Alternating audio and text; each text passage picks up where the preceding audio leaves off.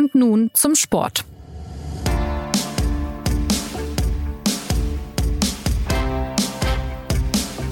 Es mag sich immer noch etwas komisch anfühlen, aber in wenigen Wochen beginnt tatsächlich die Fußball-WM.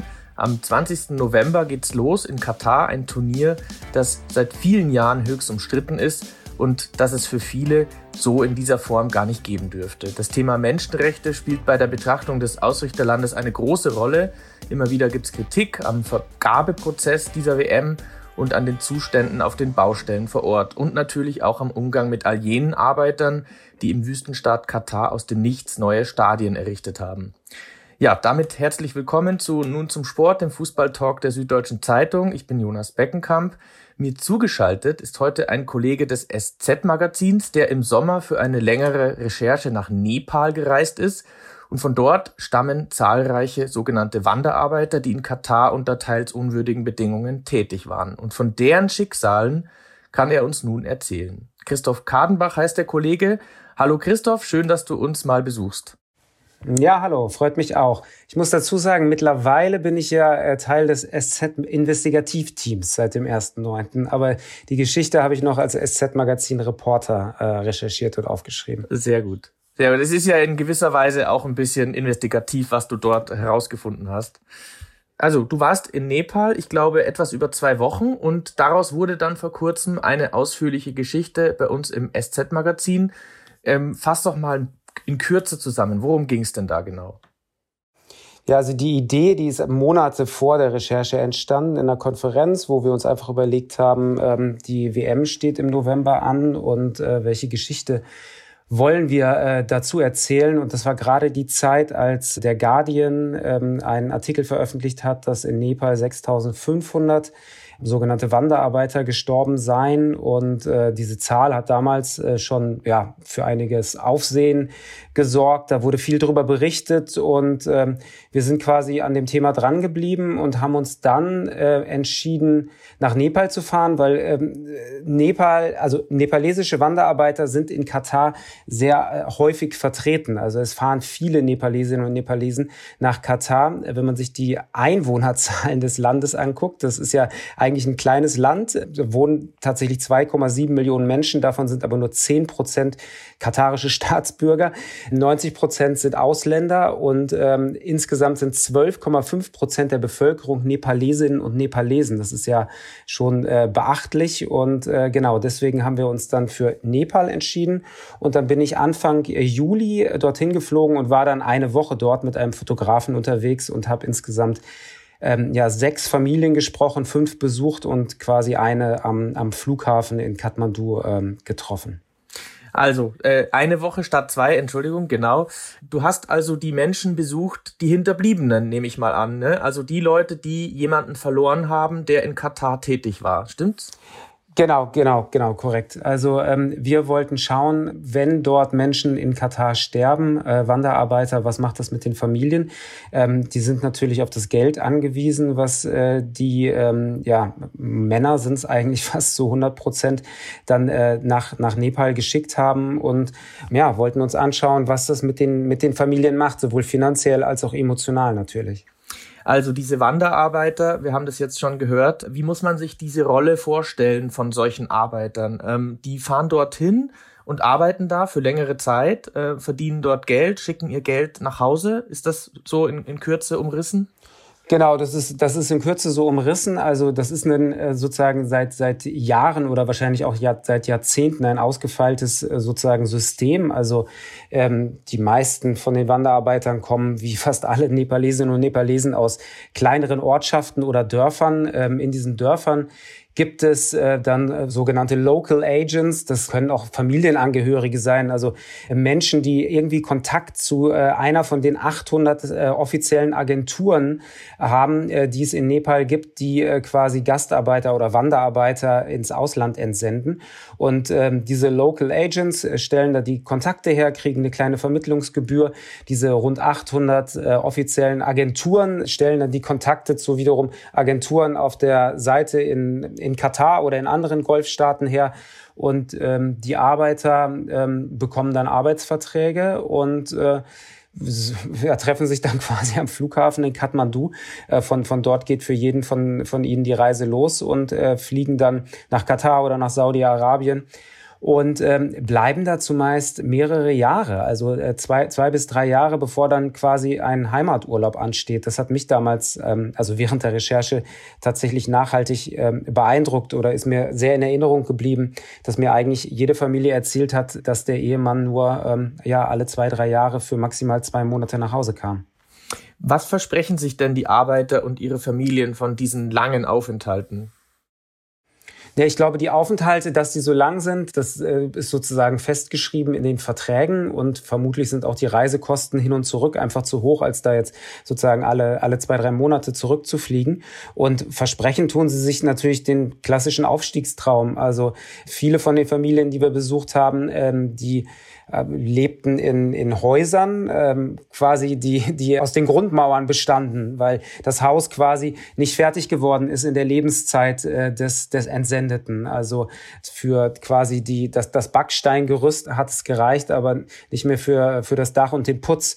So, also die wollen damit ähm, äh, Land kaufen, Häuser bauen, in denen sie wohnen können und vor allen Dingen auch eine Ausbildung für ihre Kinder bezahlen sehr kurios, dass die Arbeiter also zum äh, Stadion bauen nach Katar fliegen, während sie äh, dort Geld verdienen, um zu Hause ein Haus zu bauen. Eigentlich auch Ironie so ein bisschen. Ja, ja, also ich glaube, ähm, viele haben dann auch erzählt, dass die Männer in diesen zwei Monaten Heimaturlaub diese Teile des Hauses dann gebaut haben. Also das Geld war meistens sogar nur für das Baumaterial, was sonst zu teuer gewesen wäre. Und ähm, das war quasi dann auch von, von ihnen selbst errichtet und dann auch deswegen nicht fertig geworden, weil äh, derjenige halt verstorben ist. Ja, also jetzt sprichst du es an. Deine Reportage beginnt eben auf sehr drastische Weise, eben mit der Heimkunft eines verstorbenen Arbeiters in einem Holzsarg. Wie hast du denn diese Szene erlebt? Wir waren in, in Nepal mit einer sogenannten Fixerin unterwegs. Das sind äh, quasi lokale Journalistinnen, Journalisten, die ähm, ja Journalisten wie mir, die im Ausland unterwegs sind, bei bei Recherchen helfen. Und unsere Fixerin ist Savitri, ähm, die es äh, arbeitet schon seit Jahren an dem Thema. Die kannte etliche Familien, hat uns mit denen in Kontakt gebracht und hatte auch einen sehr ähm, guten Kontakt äh, zum Cargo Terminal ähm, in Kathmandu und hat dort äh, quasi während wir in Nepal unterwegs waren den Hinweis bekommen, dass an diesem Abend ein Leichnam in Kathmandu ankommen wird und hat dann mit der ähm, äh, Familie des Verstorbenen Kontakt aufgenommen und hat gefragt, ob wir uns mit denen vor dem Cargo Terminal treffen ähm, können. Und äh, da haben sie zugestimmt. Und dann sind wir da nachts mit dem Taxi ähm, hingefahren. Ja, es war, glaube ich, so 3.30 Uhr, als wir dann ankamen. Und ähm, das war natürlich schon gespenstisch. Also zu der Zeit sind noch nicht viele Menschen dort. Also das Cargo Gate ist direkt ähm, gegenüber von dem sogenannten Wanderarbeiter Gate, wo die Wanderarbeiter sozusagen tagtäglich dann in die Golfstaaten vor allen Dingen aufbrechen. Und da saßen schon ein paar Leute und haben Tee verkauft oder Tee, Tee getrunken und warteten quasi auf, auf die ersten Morgenflüge. Und äh, der Bruder, der saß, also der Bruder des Verstorbenen, mit dem wir uns getroffen haben, der saß in demselben Flugzeug, in dem der Leichnam transportiert äh, wurde, weil diese beiden Brüder gemeinsam in Katar am Arbeiten waren. Und ähm, der Bruder hat quasi seinen, seinen toten Bruder dann in die alte Heimat begleitet. Und ähm, wir hatten kaum Zeit, mit dem zu sprechen, weil der von ähm, quasi Büro zu Büro erstmal gehetzt ist, um äh, diese Dokumente äh, zu bekommen und zu unterzeichnen, ähm, dass äh, er diesen Leichnam in der Holzkiste entgegennimmt und dann ist das Ganze sehr, sehr schnell abgelaufen. Also irgendwann ging dann dieses Tor auf. Der Bruder und ein Bekannter aus seinem Heimatdorf eilten dort in den Innenhof, wo wir nicht wirklich rein durften. Und dann zogen sie auf einer Bahre diese Holzkiste ähm, äh, raus und es parkte dort schon ein, ein Geländewagen vom, von einer nepalesischen Behörde, die sich um die Anliegen der, der Wanderarbeiter kümmert. Da zerrten sie dann diese Holzkiste drauf und ähm, ich glaube, nach fünf Minuten verschwanden sie dann auch in, in der Nacht, weil sie es also zum einen äh, eilig hatten, äh, die, die, die Helfer von, von diesem Einsatz mit dem, mit dem Geländewagen dann wieder zurück nach Kathmandu zu kommen. Zum anderen, weil es auch quasi der, der Brauch äh, gebietet, diesen Leichnam möglichst rasch sozusagen zu bestatten, so eine Feuerbestattung zu machen. Und ähm, sozusagen die Hintergründe dieses Falls haben wir dann erst nachträglich erfahren, als wir mit dem, mit dem Bruder nochmal ausführlich telefoniert haben. Jetzt frage ich mich so ein bisschen, wie ist das in dem Moment? Man liest ja immer über die Verstorbenen auf WM-Baustellen. Es gibt Dokumentationen darüber, ähm, Zeitungsberichte, auch bei uns in der SZ. Wie ist das, wenn man das dann so erlebt? Also materialisiert sich das dann so für einen selbst, dass man auch merkt, wow, also da, da kommen wirklich Menschen ums Leben? Natürlich ist es ähm, mitnehmend und, und auch ähm, ja, emotionalisierend dann ähm, diesen Betroffenen gegenüberzusetzen. Ich habe das, glaube ich, in dem Moment jetzt gar nicht sozusagen direkt mit den mit diesen WM-Baustellen oder so etwas in, in, in Verbindung gebracht. Für mich waren das quasi Opfer eines Systems ähm, von Ausbeutung in der Arbeitswelt. Ähm, also, also wir haben jetzt auch während der Interviews jetzt kaum äh, über Katar und über Fußball oder so etwas reden können, weil die Familien kaum etwas über das Land an sich wussten. Also ähm, wenn ich sie nach Katar gefragt habe, konnten sie mir meistens nur sagen, ja, ich weiß, dass es dort heiß ist und dass die Menschen dort sehr reich sind.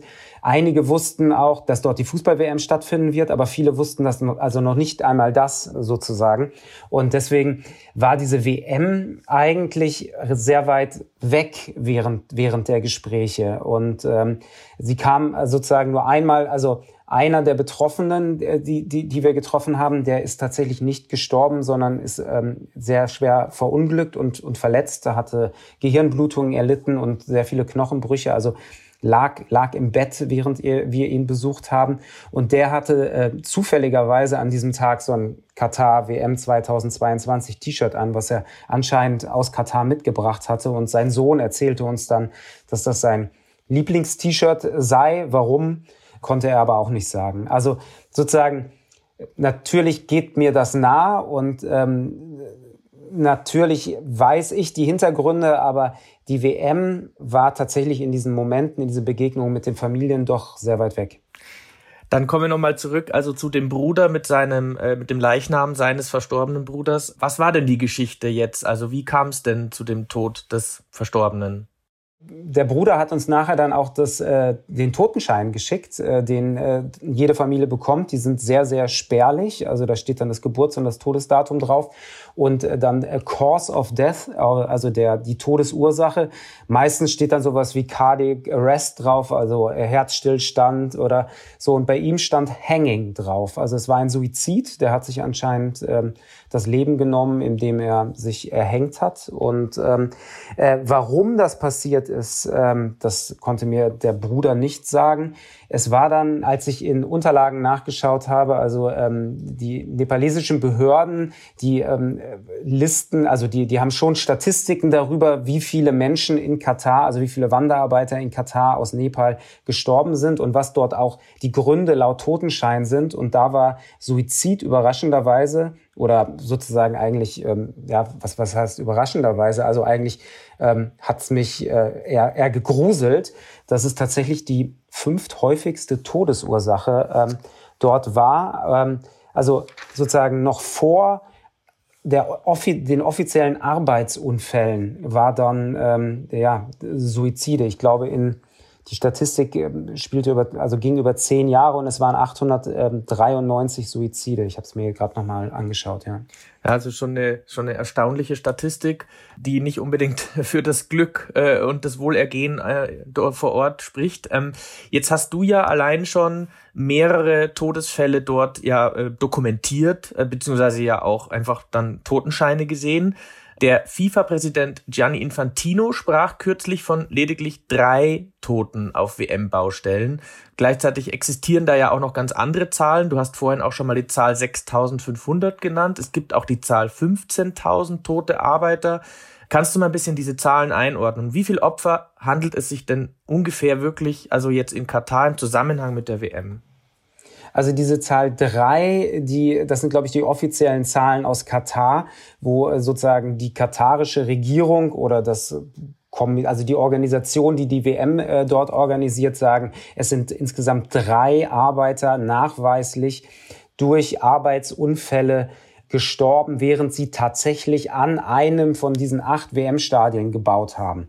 So, und ähm, die WM besteht aber natürlich nicht nur aus den sieben neu gebauten und dem einen sozusagen grundsanierten Stadium, sondern natürlich auch an einer Infrastruktur. Also in dem Land gibt es natürlich eine Infrastruktur, aber für die WM, für, für so ein Riesenereignis mussten, ich habe eine Zahl gelesen, über 100 Hotels gebaut ähm, werden. Der Flughafen wurde erweitert. Es wurde eine, das, das Metrosystem wurde erweitert. Also das war ein riesiges Infrastrukturprojekt, ähm, was natürlich vermutlich auch ohne WM zumindest zu Teilen stattgefunden hätte. Aber die WM war natürlich jetzt der Auslöser und vielleicht auch der Grund für, für diese Dimension. Also es wird geschätzt ähm, von der Nachrichtenagentur Bloomberg, dass ähm, die Kosten für die In Infrastruktur, die im Zusammenhang mit der WM stehen, 300 Milliarden Euro betragen. Ich glaube, die katarische Regierung hat ähm, selbst von 200 Milliarden gesprochen. Wenn man das mal so vergleicht mit den vorangegangenen äh, WMs, also ich glaube, die in Russland, da waren die offiziellen Angaben, dass sie am Ende, ich hoffe, ich sage es jetzt richtig, 12 Milliarden Euro gekostet hat. Also da sieht man schon die Dimension. Also ähm, die, die WM in Katar wird definitiv die teuerste äh, der, der Fußballgeschichte werden oder ist die teuerste der Fußballgeschichte. Mit Abstand, ne? und ne? mit großem mit, Abstand. Mit, mit, mit, mit weitem Abstand. Genau, und jetzt zurück zu den Zahlen. Also ähm, drei ist die offizielle Zahl Arbeiter, die tatsächlich im Zusammenhang mit einem von diesen acht Stadien äh, gestorben sein sollen. So und ähm, dann ähm, hat äh, der Guardian berichtet äh, die, äh, von, von der Zahl 6.500.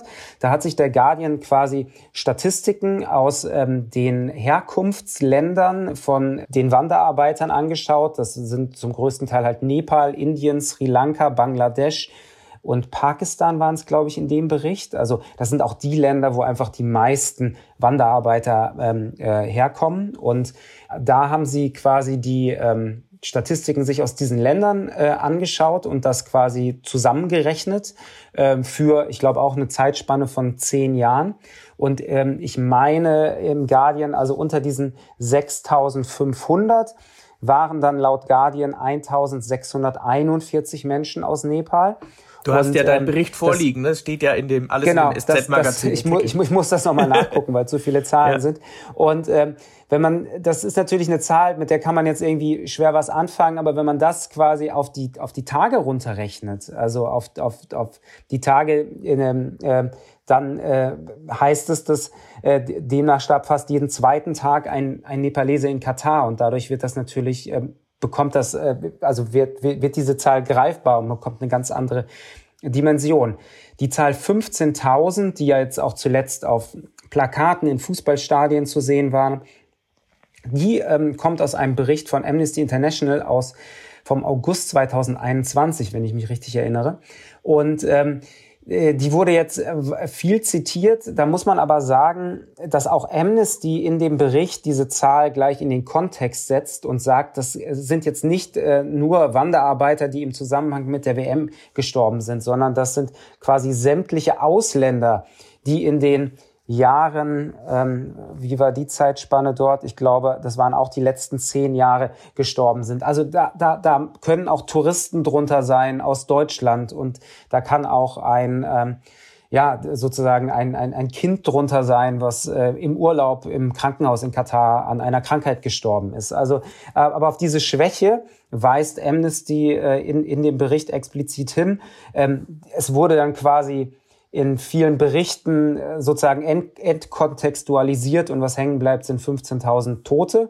So, ähm, man muss diese Zahl tatsächlich in, in, in den richtigen Kontext drücken. Also dann würde ich sagen, ähm, irgendwo zwischen äh, 15.000 äh, sind auf den WM-Baustellen vielleicht nicht umgekommen, aber auch nicht nur drei und die 6.500 nee. kommt der Sache dann schon etwas näher. Genau, also die Zahl, äh, die Zahlen aus dem aus dem Guardian-Bericht, äh, die die halte ich für für sehr valide und ähm, das sind ja auch die Zahlen, die aus den äh, betroffenen Ländern sozusagen ähm, stammen und ähm, wie gesagt, also die Zahl von 1641 in Nepalesen, äh, die da drin steht, ähm, wenn man die auf die Tage runterrechnet, sagt die ja auch einiges aus. Genau, und das ist ja auch dokumentiert. Ähm, jetzt stecken ja hinter diesen Zahlen auch Schicksale und das war ja so ein bisschen dein, dein Auftrag auch in Nepal Familien, die dann keinen Vater mehr haben, Frauen, die keinen Ehemann mehr haben, Verstorbene, die mit so einem spärlichen Totenschein nach Hause geliefert werden. Äh, was macht das mit den Hinterbliebenen und wie gehen denn die Nepalesen und Nepalesinnen mit der Trauer und der Wut und dem Unverständnis um? Die Familien gehen damit sehr, sehr unterschiedlich um. Äh, das, was mir, ähm, das, was mir sehr im Kopf geblieben ist, war eine Familie, wo sich die, ähm, die Tochter ähm, nicht mehr an den Namen ihres Vaters erinnern konnte weil äh, der Vater schon vor ähm, ja, zehn Jahren oder mehr als zehn Jahren in, in Katar verstorben ist und äh, sie das einfach komplett vergessen hatte. Sie hat ihn eigentlich gar nicht kennengelernt. Sie selbst war, glaube ich, 14 Jahre alt. Und äh, bei einer anderen Familie, die wir davor getroffen haben, ähm, da war die Frau ähm, wirklich noch, noch, noch extrem, ähm, ja, emotional in unserem Gespräch und, und musste mehrere Male das Gespräch auch unterbrechen, weil sie weinen musste und wollte dann trotzdem immer, immer weiter erzählen. Ähm, sie hat dann auch ähm, sozusagen erzählt, dass ähm, Nepal, auch in der Gegend gibt es oft arrangierte Ehen. Das ist dann keine sozusagen romantische Liebesheirat, wie, wie, wie man das vielleicht sozusagen in, sich in Deutschland wünscht von, von einer Beziehung. Ähm, Sie sagte aber, dass ähm, auch ihre Ehe arrangiert äh, gewesen sei, aber dass sie, sie und ihr Mann sich dann tatsächlich ernsthaft verliebt haben und äh, eine sehr schöne Ehe geführt haben.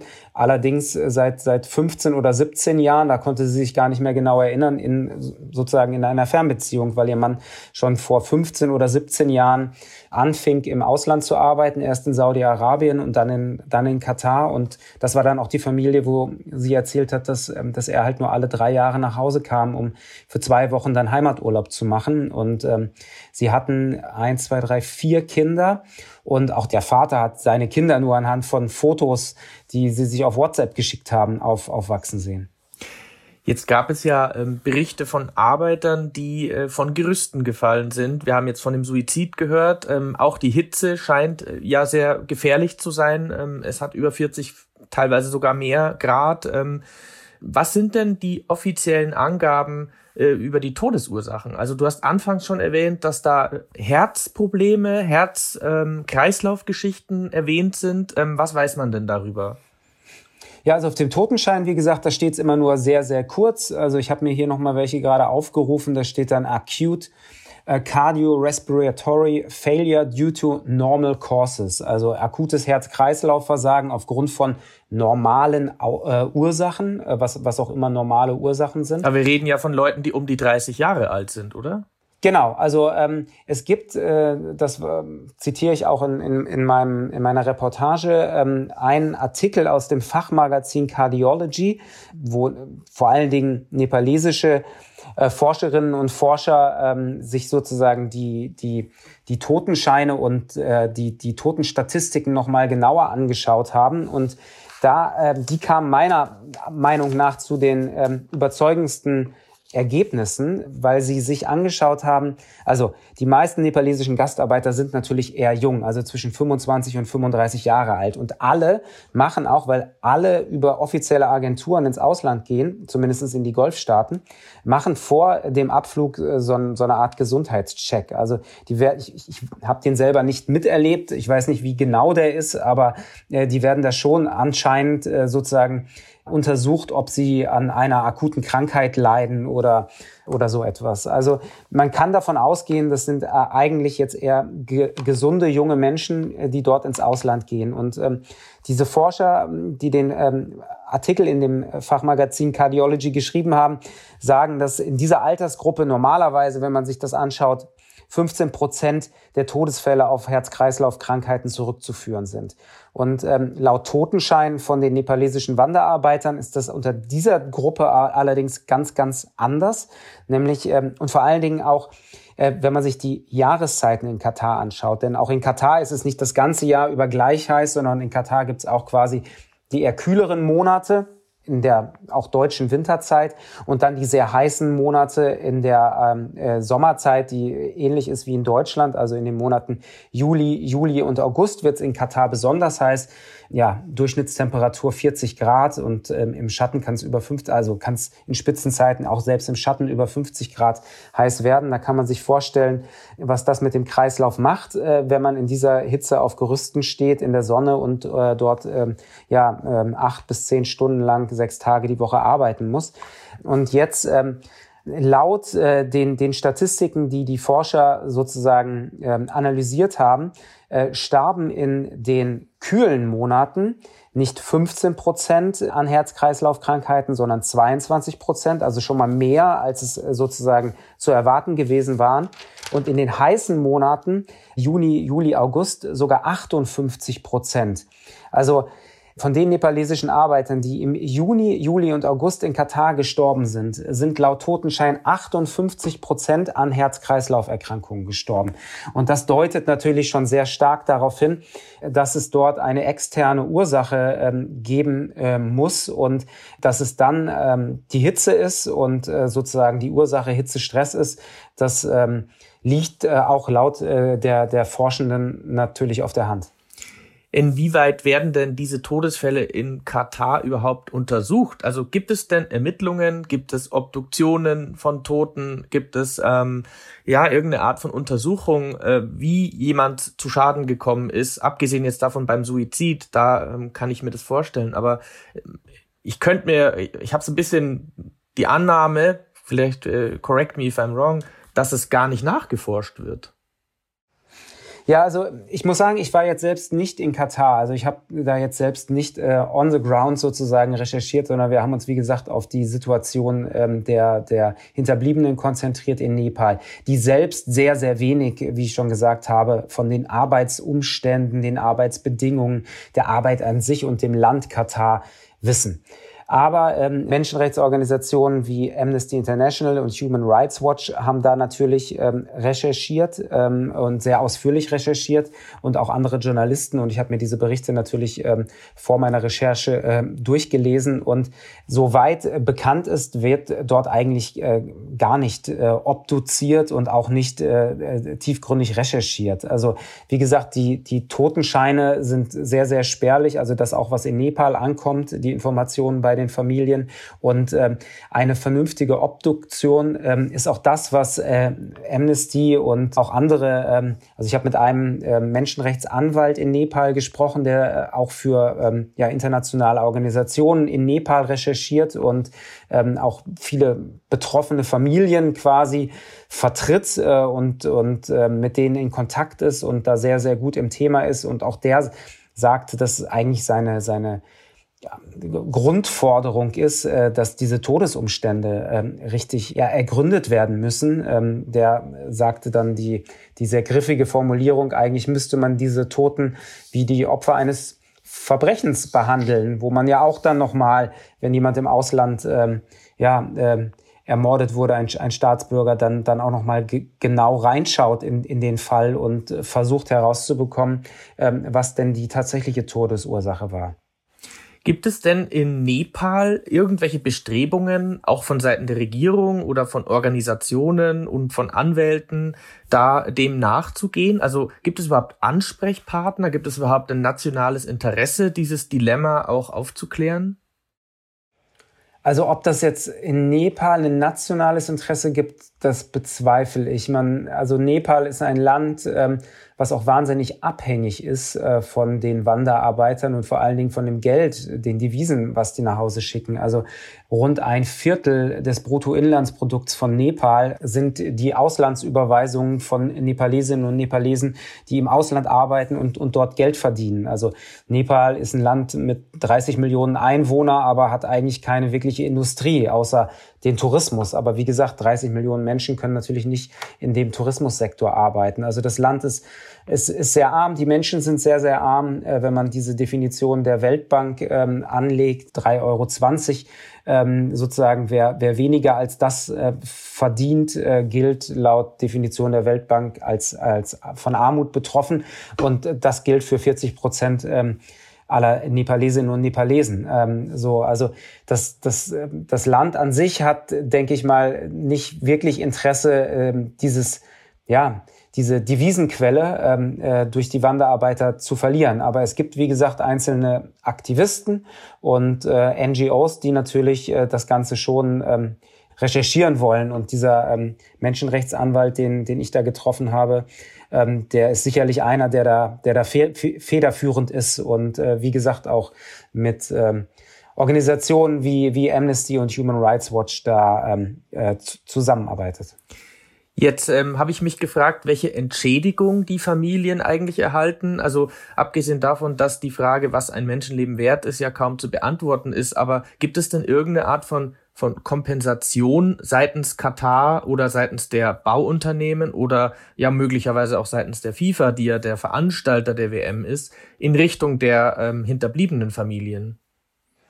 Ja, also das System in, in Nepal ist zumindest so gut, äh, in Anführungszeichen, organisiert, äh, dass es da tatsächlich einen Fonds gibt äh, für die Wanderarbeiter. Also es gibt eine Behörde, das sogenannte Foreign Employment Board, die sich um die Anliegen der Wanderarbeiter ähm, in Nepal kümmert. Das sind ja wahnsinnig viele. Also in den letzten zehn Jahren sind mehr als vier Millionen Nepalesinnen und Nepalesen ins Ausland gegangen, um dort zu arbeiten. Nicht alle nach Katar, aber sehr, sehr viele. Also das ist sozusagen eine, eine große Gruppe und der Regierung ist schon bewusst, dass man sich um die kümmern muss. Und es gibt, wie gesagt, dieses Foreign Employment Board und dort gibt es eine Art sozusagen Unterstützungsfonds. Und äh, aus dem beziehen Familien, die äh, jemanden im Ausland verloren haben, ähm, ich glaube rund 5500 Euro und dann sind die Wanderarbeiter auch dazu verpflichtet, vor ihrer Abreise eine Versicherung abzuschließen, also eine Lebensversicherung. Und äh, die Versicherungssumme, die im Todesfall da ausgezahlt wird an die Familien, sind dann nochmal 11.000 Euro.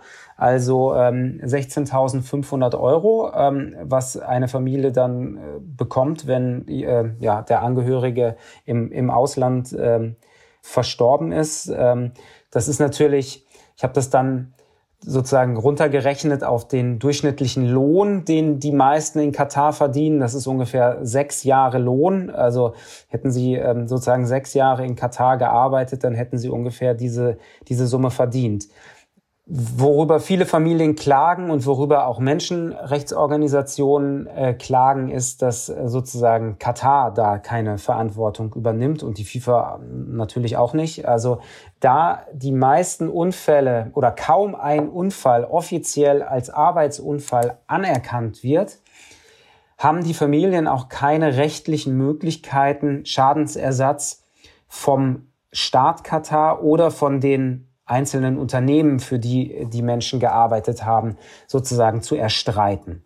Und ähm, das ist quasi das, was ähm, quasi durch, durch bessere Ermittlung, was die Todesumstände sind. Also wenn man dann darauf kommt, dass es, ähm, dass ein Herzinfarkt vielleicht doch nicht aus natürlichen Ursachen passiert ist, sondern durch Hitzestress während der Arbeitszeit. Also jemand, der muss dann ja auch nicht direkt während der Arbeit sterben. Das kann ja auch sehr gut abends in der Unterkunft passieren, ähm, dass man quasi von, vom, vom Stress der vorangegangenen Tage der Körper so geschwächt ist, dass dann, ähm, dass man dann einen Herzinfarkt erleidet. Genau, also wenn das alles genauer untersucht werden würde und wenn dabei rauskäme, dass äh, die Arbeitsbedingungen damit im Zusammenhang steht, dann hätten die Familien auch sozusagen rechtlich die Möglichkeit, dort nochmal Schadensersatz sowohl von ähm, äh, den Unternehmen als auch vom Staat äh, sozusagen zu, zu erstreiten. Aber bisher ist das zumindest bei den Fällen, die ich jetzt kennengelernt habe, überhaupt keine Möglichkeit, weil keines äh, dieser Todesfälle ähm, sozusagen als Arbeitsunfall anerkannt wurde. Ja, ich würde gerne zum Schluss noch ein bisschen so auf die politische Komponente eingehen, ähm, auch nochmal äh, auf die Rolle der FIFA. Der ähm, Boss Infantino hat erst vergangene Woche, ja, ich zitiere jetzt mal, erhebliche Fortschritte in Katar in Sachen Arbeiterrechte hervorgehoben und die wurden angeblich von der Internationalen Arbeiterorganisation ILO erreicht, mit der die FIFA da offenbar zusammenarbeitet. Und so ähnlich schilderte es auch zuletzt Uli Hoeneß, der Ehrenpräsident des FC Bayern, der ja mit Katar ebenfalls gerne Geschäfte gemacht hat. Also man stellt es so ein bisschen dar, als ähm, es tut sich ja was, äh, die Situation der Arbeiter hat sich ja schon nachhaltig verbessert. Wie beurteilst du diese vermeintlichen Fortschritte und wie glaubwürdig findest du so solche Berichte? Nee, also selbst Amnesty International sagt, dass es in Katar Fortschritte gegeben hat. Und die, die hat es auch tatsächlich gegeben. Also der Mindestlohn wurde erhöht, ich glaube, von 205 Euro auf 275 Euro. Sozusagen Arbeitsschutz wurde verstärkt. Also ähm, früher war es quasi, oder was heißt früher, also bis, bis 2020 war es, glaube ich, ähm, bestand der Arbeitsschutz, wenn, wenn, wenn es um die Hitze geht, darum, dass die Arbeiter in diesen heißen Sommermonaten von ähm, 11 bis 15 Uhr, glaube ich, eine Arbeitspause machen durften oder von 11 bis 14 Uhr.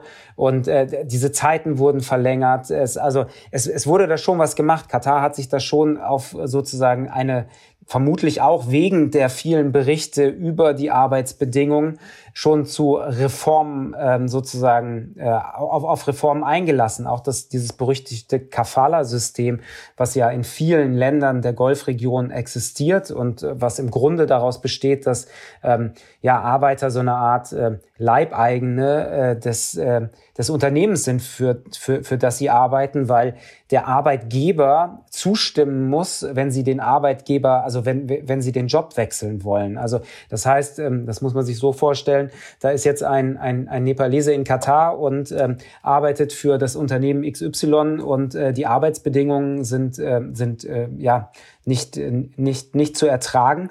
Ähm, und äh, dieser, Arbeit, äh, die, dieser Arbeiter möchte dann ähm, quasi die, die Firma wechseln äh, ähm, und darf das aber nicht, weil der ähm, Arbeitgeber, der solche schlechten Arbeitsbedingungen bietet, dem zustimmen muss. Und die alte, einzige Alternative für, für, für, für den Wanderarbeiter ist dann die Rückkehr in die Heimat, ähm, allerdings dann auf einem Schuldenhaufen sitzend, ähm, weil er ja ähm, vorher die Agentur bezahlen musste, um überhaupt den Arbeitsvertrag zu bekommen und die Reisekosten bezahlen musste. So, und das ist natürlich nicht, nicht möglich. Also die Arbeiter sind auch darauf angewiesen, dort das Geld zu verdienen, ähm, um überhaupt sozusagen die, die, die Kosten zu bezahlen, die Investitionen zu bezahlen, die sie tätigen mussten, um, um diesen Job zu bekommen. Und äh, da hatten die Arbeitgeber natürlich ein Machtinstrument in der Hand äh, und haben das in vielen, äh, vielen Fällen dann dort immer noch, was äh, eigentlich äh, unter unseren äh, Augen Menschen un unwürdig natürlich ist. Und dieses Kafala-System hat Katar auf dem Papier quasi beendet. Ähm, ob das jetzt in allen Einzelfällen sozusagen tatsächlich auch ähm, so gehandhabt wird, das, das kann ich von, ja, von, von hier und auch aus Nepal aus quasi nicht beurteilen. Ähm, aber wie gesagt, also es, es gibt natürlich Fortschritte, die fußen äh, sehr, sehr wahrscheinlich aufgrund äh, des, des internationalen Drucks, den es dort auf Katar gab. Aber Amnesty International ähm, sagt zum Beispiel, dass, dass einige dieser, dieser Fortschritte ähm, schon, schon wieder rückgängig gemacht worden seien und ähm, dass es mittlerweile da auch Widerstand gegen diese Reformen im Land ge gebe. Und ähm, man muss natürlich sagen, also ähm, Vermutlich ähm, geht es äh, Arbeitern in anderen Golfländern derzeit ähm, tatsächlich ähm, ähm, schlechter als in Katar, weil dort die Weltöffentlichkeit gerade nicht hinschaut. Das ist für mich jetzt aber äh, kein Argument, äh, quasi zu sagen, in Katar läuft, äh, läuft alles spitze, äh, weil es dort äh, sanfte Veränderungen gegeben hat und jetzt äh, sollen doch mal bitte alle ruhig sein und sich damit zufrieden geben. Also man hätte sich äh, mit diesem Problem natürlich ähm, äh, schon vor der Vergabe oder spätestens ab dem Zeitpunkt der Vergabe beschäftigen sollen. Das war 2010. Diese Reformen, die meisten sind 2020 quasi entschieden worden und dann erst 2021 umgesetzt worden. Also das sind zehn Jahre vergangen. Da ist unheimlich viel, äh, viel Leid passiert. Ähm, das hätte man, äh, das, das hätte man natürlich verhindern können, wenn man an, an die ähm, WM-Vergabe damals schon quasi ähm, Forderungen drangehangen hätte, wie denn die Arbeitsbedingungen Bedingungen dort äh, zu sein haben, wenn ein, ja, wenn, wenn ein Land wie Katar, was auch vorher bekannt war dafür, äh, jetzt nicht ähm, Arbeitsschutz ähm, und, und Arbeitsbedingungen äh, zu, zu haben wie in wie man die in Deutschland gewöhnt ist, das kann man vielleicht auch nicht erwarten, aber ähm, dass dort Menschen nicht ausgebeutet werden, das Kafala-System, dass das in Katar, dass es das in Katar gab, das, das, das war 2010 auch schon bekannt. Und äh, natürlich hätte man diese Vergabe mit, mit solchen Forderungen verbinden können, dass solche Sachen bitte vorab ähm, entschärft oder reformiert werden und ähm, genau. Also du hast ja die Fortschritte gerade schon äh, vorher auch angesprochen, Mindestlohn, ähm, eine vermeintliche Abschaffung des Kafala-Systems. Inwieweit ist dir denn bei deiner Recherche in Nepal auch das Thema Lohndiebstahl begegnet? Weil das ist ja scheinbar auch noch ein großer Faktor, dass also Leute arbeiten und ihr Gehalt einfach nicht bekommen. Glaubst du, dass sich da auch was getan hat? Denn offiziell soll es dafür an, angeblich jetzt eine Beschwerdestelle geben, wo Arbeiter auch eine Antwort bekommen sollen. Also die Familien, die ich jetzt getroffen habe, die haben darüber nicht geklagt. Also bei denen ist ja auch nur das Geld angekommen. Und äh, das ist anscheinend so regelmäßig angekommen, dass ihnen jetzt nicht in Erinnerung war, äh, dass, dass, äh, dass da mal was gefehlt hat oder dass ihre Männer darüber geklagt haben, dass ihnen der Lohn nicht ausbezahlt worden sei. Aber wie gesagt, es sind Hunderttausende Nepalesinnen und vor allen Dingen Nepalesen, also Männer in Katar zum Arbeiten. Und ich habe jetzt ähm, ja mit sechs Familien gesprochen. Ähm, das ist natürlich jetzt kein Wunder, äh, dass es Lohndiebstahl gibt, aber diese sechs Familien dort, dort nicht betroffen sind im Konkreten. Okay, dann äh, würde ich sagen, wir haben sehr viel gehört jetzt von deinen Recherchen. Der Fußball steuert unaufhaltsam auf eine äußerst fragwürdige WM zu aber schon in Kürze wird angepfiffen in Katar. Das erste Spiel ist dann, glaube ich, Katar gegen Ecuador am 20. November. Und dann müssen alle Teilnehmer und Zuschauer damit leben, dass die Menschenrechte im Vorfeld keine allzu große Rolle spielten. Von acht Stadien hat Katar sieben komplett neu erbauen lassen, wenn ich richtig informiert bin. Und das unter teils lebensbedrohlichen Bedingungen, wie wir gehört haben. Ja, wir bei Und nun zum Sport bleiben dran am Thema. Vor WM-Beginn beleuchten wir dann auch nochmal die Umstände der WM-Vergabe im Jahr 2010. Und dann versuchen wir auch sportlich angemessen zu berichten. Bis dahin sage ich mal Danke an dich, Christoph. Danke für deine Zeit und deine Einblicke. Ja, vielen Dank. Wir kommen bald wieder. Vielleicht gibt es darüber noch mehr zu berichten. Und äh, von mir äh, bleibt noch der Hinweis auf unser Feedback-Postfach. Schreiben Sie uns unter podcast.sz.de. Ich sage Goodbye, bis zum nächsten Mal.